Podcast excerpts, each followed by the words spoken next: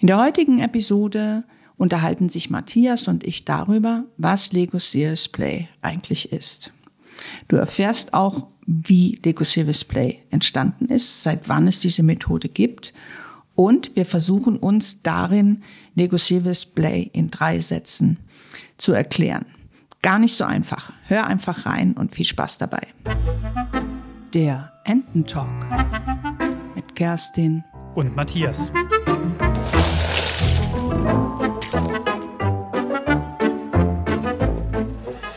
Ich finde, die größte Herausforderung für mich als Facilitator ist immer zu erklären, was ist Lego Service Play eigentlich? Also mit der Zeit wird man da wahrscheinlich besser, aber vor allen Dingen, wenn man zum Beispiel jemanden am Telefon hat. Hm. Kannst du das gut erklären, Matthias? Was genau ist eigentlich Lego Serious Play? Ja, es ist genau die Herausforderung, von der du gerade sprichst, von der man wirklich steht, wenn man eine Methode, eine haptische Methode ähm, erläutern möchte. Ich versuche mich mal so ein Stückchen ranzumeandrieren oder durch die äh, durch eine Erläuterung durchzumeandrieren und äh, unterbrich mich gern, wenn wenn ich abdrifte. Also erstmal vielleicht wozu wird Lego Serious Play denn eingesetzt? Es ist eine Methode, die kommt ursprünglich aus der Strategieentwicklung. Das heißt, es geht darum, bei der Methode komplexe Fragestellungen zu bearbeiten, komplexe Fragestellungen zu lösen. Und das, indem die Imagination der Teilnehmenden angeregt wird und die Leute während die Teilnehmenden äh, die ganze Zeit während des Workshops im Flow sind. Ich merke schon, während ich spreche, das erklärt jetzt nicht, was Lego Serious Play ist. Ich wollte mich gerade unterbrechen. Du hast mich ja darum gebeten, dich zu unterbrechen. Lass uns doch mal, das heißt, was wir, was wir machen mit Lego Service Play ist, wir nehmen Lego-Steine in die Hand und bauen was. Zu einer Fragestellung. Richtig? Ja, da bist du tatsächlich schon im, im Prozess drin, wie, wie Lego Serious Play funktioniert. Ähm, vielleicht ist das der richtige Ansatz, genau. Ähm, also Lego Serious Play funktioniert so, es gibt einen Kernprozess und bei diesem Kernprozess, das ist die Abfolge, die immer wieder ähm, die immer wieder äh, stattfindet in, in einem Workshop, die immer wieder durchgespielt wird. Es wird eine Frage gestellt von einem Facilitator und auf die Frage hin gibt niemand eine Antwort, sondern jede einzelne Person in dem Workshop, jede Teilnehmerin, jeder Teilnehmer baut als Antwort ein Modell. Und nachdem jede einzelne Person gebaut hat, erzählt jede einzelne Person, was sie gebaut hat. Und dadurch, durch diese, durch diese neuen Einblicke, die man gewinnt über, über einen Sachverhalt, über äh, über eine Fragestellung. Dadurch schließt sich ganz unweigerlich eine Reflexion an. Und das sind schon diese, diese grundlegenden vier Schritte ähm, des Kernprozesses bei Lego Serious Play. Frage stellen, Antwort bauen, erzählen über das Modell und unweigerlich kommt danach die Reflexion. Und vielleicht lass mich einen Schritt weitergehen. Warum, warum macht das so einen Riesenunterschied? Warum ist allein dieser Prozess so effektiv? Wir hatten es in der ersten Folge schon davon. Normalerweise, was in Meetings, in Workshops passiert, ist, dass 20 Prozent das gesamte Meeting dominieren. Und dadurch verlieren wir 80 Prozent des Wissens der Teilnehmenden im Raum. Die werden ja gar nicht gehört. Wenn wir die Methode Lego Serious Play verwenden, sorgen wir schon allein durch den Kernprozess dafür, dass jede Person sich beteiligt, weil jede Person bauen muss und jede Person ihr Modell erläutert. Und dadurch allein kriegen wir eine Beteiligung von jeder einzelnen Teilnehmer, von jedem einzelnen Teilnehmer, von jeder einzelnen Teilnehmerin. Und das ist schon ein Riesenunterschied von vornherein. Ist es denn, ähm, ich war ja selbst lange Teilnehmende. Ich weiß nicht, hast du eigentlich auch, bevor du Facilitator wurdest, an Workshops teilgenommen? Vor allem habe ich als erstes Mal Fotos gesehen von dem Workshop und das hat mich so dermaßen geflasht, dass ich mich ähm, nicht weit äh, weit danach angemeldet habe für die für die Ausbildung, aber ich habe auch an einem an dem Workshop schon teilgenommen davor, ja. Okay, weil das Lustige ist, weil du das mit den Fotos sagst, mich stressen ja die Fotos von diesen Lego Series Play Facilitatoren, die dann irgendwelche Landschaften sehen. Für mich ist das tatsächlich purer Stress im Kopf. Deswegen finde ich das sehr interessant. Und da sind wir auch genau beim Thema, weil nämlich die Menschen da wirklich unterschiedlich ticken. Was für die einen Stress ist, ist für den anderen völlig super. Das Entscheidende bei Lego Series Plays aber, dass wir eben halt diese Hand-Hirn-Verbindung nutzen. Das heißt, wir, du kennst das ja auch als Facilitator aus, aus deinen Workshops, dass viele haben ja auch Angst und sagen, oder nicht Angst oder sagen, boah, ich weiß gar nicht, mir fällt gar nichts dazu ein. Wie soll ich denn diese Frage beantworten? Wie soll ich denn die Frage beantworten, wer bin ich zum jetzigen Zeitpunkt und soll dazu Legosteine benutzen, um das zu bauen? Und die Antwort von uns Facilitatoren ist ja dann, nehme einfach die Steine in die Hand und bau. Fang einfach an. Nimm, greif in die Steine ran, fang an zu bauen. Und ich glaube, was, um Lego Series Play gut erklären zu können, ist auch, da, das hast du zwar schon gesagt, man stellt eine Frage und die Teilnehmenden geben eine Antwort, aber entscheidend ist ja, dass sie nicht eine konkrete Antwort geben, sondern dass sie die Antwort in Metaphern packen, dass sie eben halt über die Steine, ähm, über die Steine einfach Geschichten erzählen. Und lustigerweise, und das ist, glaube ich, also das fand ich am Anfang als Facilitator halt super stark und super toll. Dadurch, dass ich als Facilitator nachfrage, kommen Antworten auf den Tisch, die die vorher gar nicht auf dem Schirm hatten. Das heißt, wenn ich sage, ich zeige auf einen Stein und sage, was hast du, was bedeutet dieser pinkfarbene Stein? Und dann denken die Teilnehmer kurz nach und dann finden die in der Regel eine Antwort. Oder wenn sie keine finden, sagen, nein, das hat keine Bedeutung. Und ich finde, das ist eine super, super Kraft und für viele auch dann eine, wirklich eine, ein großer Aha-Effekt auch äh, mit dieser Methode als Teilnehmender und aber halt auch als Facilitator. Ne? Absolut. Lass mich, lass mich da gerade kurz, ähm, kurz eingrätschen. Ähm, die Antworten, die sind schon sehr, sehr konkret, die da kommen. Weil es Stimmt, ja alles. Da habe ich mich falsch ausgedrückt, ja. Die sind konkret, aber in Metaphern gepackt, ja. Genau, es wird ja, es wird ja alles ausgedrückt anhand, anhand ähm, der Modelle. Also die Teilnehmenden bauen ja ein Modell und erzählen nur, was in dem Modell steckt. Und es wird nicht über, über das, ähm, über das erzählt, über das berichtet, was irgendwann mal stattfindet oder stattfinden könnte. Es wird nur darüber gesprochen, was wirklich im Modell ist und was kommt in das Modell rein.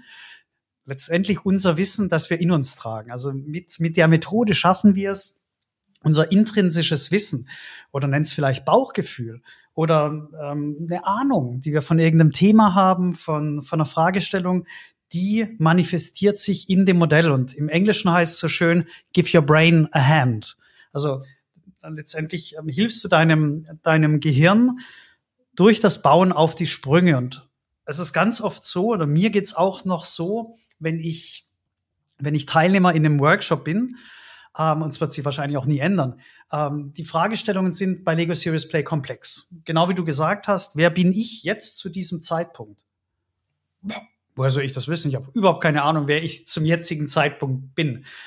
Ähm, aber durch das Bauen kommen dann nach und nach Aspekte ähm, zutage, die mir im Augenblick wichtig sind. Aspekte, die vielleicht verschüttet sind. Aspekte, die ähm, die eine Rolle spielen und das Ganze vielleicht unbewusst. Aber ich finde es in dem Modell wieder. Und das ist so eine, das ist eine riesen, eine riesen Kraft der Methode, ähm, dass, dass sich das alles nach und nach in einem Modell wiederfindet. Und das Tolle ist ja, das passiert nicht nur bei mir, wenn ich Teilnehmer bin, sondern bei jeder anderen Person auch.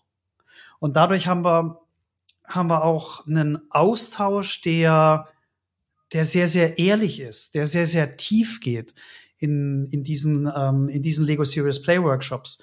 Und ein großer Vorteil ist, ich habe nicht nur das Hören, sondern ich habe auch das Sehen als, als, ähm, als Sinneskanal.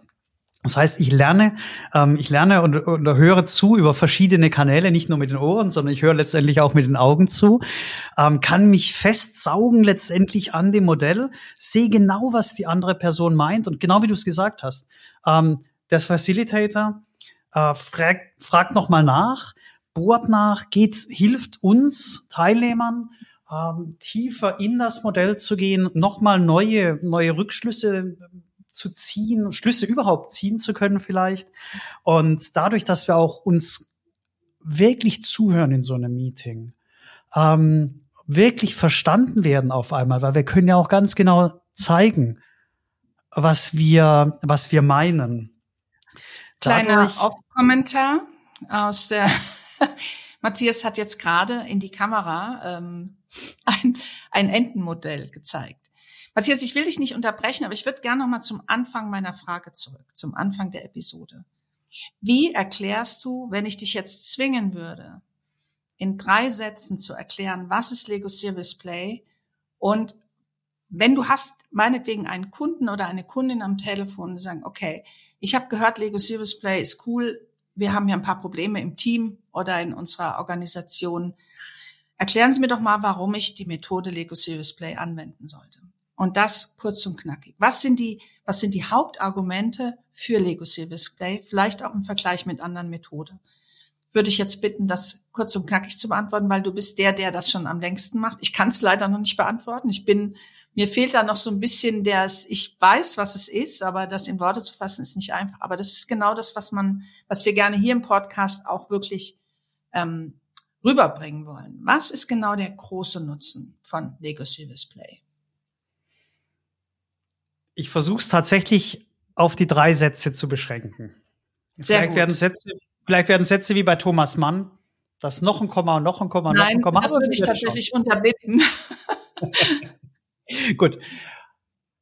Lego Serious Play ist eine Methode, die dafür sorgt, dass wirklich jede einzelne Person im Raum beiträgt zur Beantwortung von einer komplexen Fragestellung, dass jede Person dabei eine Stimme hat und jede Person gehört und wirklich verstanden wird. Das ist ein Riesenvorteil von Lego Serious Play.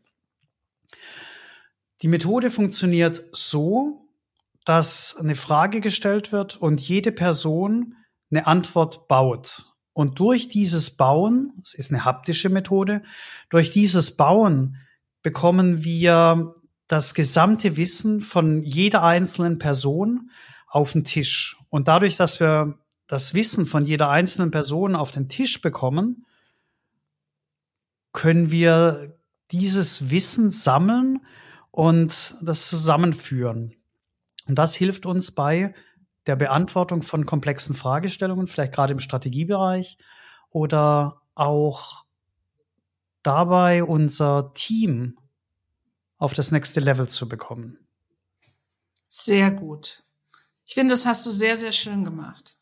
Auch das ich frage mich natürlich, ich, die große Frage ist natürlich, wenn ich jetzt Unternehmerin bin und dich oder mich selbst beauftrage, ähm, einen Workshop zu machen in meinem Unternehmen und ich das dann höre, dann kann ich ja eigentlich gar nicht anders als dich einfach beauftragen oder mich, weil kann ich mir das als Unternehmen überhaupt erlauben, nicht jede Stimme zu hören?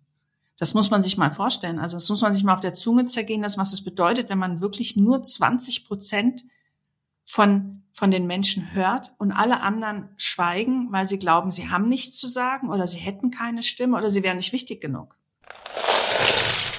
Ganz genau. Und da hört es ja gar nicht auf. Weil das, was du sagst mit diesen, mit diesen 80 Prozent, die wir verlieren, das würde ja nur gelten für eine einzige Fragestellung. Für eine, Entschuldigung, für eine Teilfrage. Und ähm, es ist ja in den Workshops so, dass wir Fragen haben, die aufeinander aufbauen.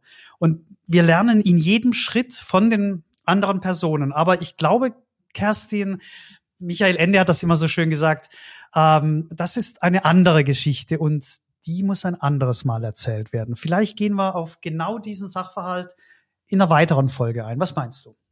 Ja, ich finde, das ist eine total gute Idee. Wir wollen ja auch noch mit ganz vielen tollen Menschen sprechen.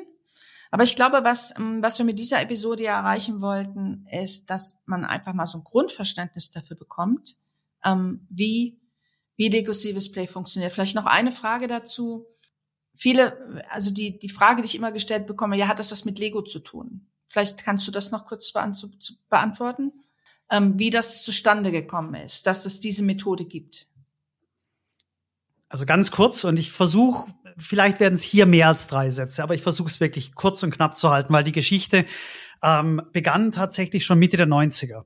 Also von daher, da können wir auch mehr erzählen, aber es war so, dass ähm, zwei Professoren, die äh, damals im Institute of Management Development in Lausanne gearbeitet haben, den damaligen CEO und Besitzer von Lego, Kjelke Christiansen, getroffen haben.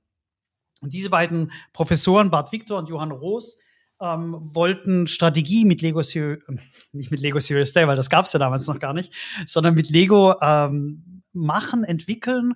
Und ähm, Kjeld hat, war auf der Suche mh, nach einer Möglichkeit, dass seine Manager, seine Führungskräfte ähm, ihre Imagination besser verwenden weil sie selbst unzufrieden waren mit den herkömmlichen Methoden, die man damals kannte.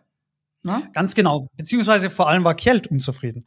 Und er hat gesagt, ja. Mensch, wir sind, ein, wir sind ein Unternehmen, was spielt. Und, und er weiß, er wusste genau, wie, wie Kinder in diesen Flow kommen beim Spielen oder wir auch beim Spielen in den Flow kommen. Und warum passiert das da nicht? Warum machen das meine Führungskräfte nicht? Und das war, das war genau diese Fragestellung, die er hatte, die die anderen beiden hatten. Und da haben sie sich zusammengetan und äh, haben angefangen zu forschen, wie das, ähm, wie das, wie das durchgeführt werden könnte. Und es war dann Ende der 90er, circa 99, ähm, da kam dann Robert Rasmussen dazu, später dann auch Per Christiansen. Und ähm, dann wurde vorwiegend von von Peer und von Robert und noch ein paar anderen Mitarbeitenden die Methode innerhalb von zwei Jahren entwickelt, beziehungsweise wurde ein erster Workshop entwickelt und die Methode wurde dann 2001 der Weltöffentlichkeit vorgestellt. Wir sind gerade im Jahr ja, 2021. Halt, ja, und die beiden Professoren haben ja für für den CEO ja auch dann geforscht nebenher und haben quasi daraus auch eine, so eine Art Tochterfirma entstehen lassen, ne? um dann die Forschungsgelder. Kam ja, glaube ich, dann von Lego, soweit ich das weiß.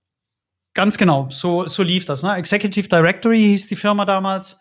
Und ähm, die beiden Professoren haben geforscht. Und Kjeldke Christiansen, nicht Lego, das war, das war eine, eine Firma, die war separat von Lego, ähm, hat die Forschung finanziert. Genau, und dann wurde sie eben in den letztendlich zwischen 99 und 2001 ähm, dahin gebracht, dass sie dann der Weltöffentlichkeit vorgestellt wurde. Beziehungsweise die Weltöffentlichkeit war in dem Fall äh, Kjeld und, und äh, Manager, Führungskräfte, ähm, Teil, äh, Personen bei Lego. Und letztendlich, wir sind jetzt im Jahr 2023, die Methode ist mittlerweile ähm, erwachsen. Die Methode ist mittlerweile 22 Jahre alt. Unglaublich eigentlich. Ja, wirklich unglaublich, ja. Ähm, was man hier einfach immer noch klarstellen muss, es hat nichts, außer dass wir die Steine benutzen als Facilitator, hat es sonst nichts mit Lego, mit dem Unternehmen Lego zu tun, außer dass wir die Steine benutzen. Genau. Wie du schon gesagt hast, aber das wird alles noch in einer anderen Geschichte erzählt. Es hat wieder sehr viel Spaß gemacht. Wir beide hier in unserem Podcast.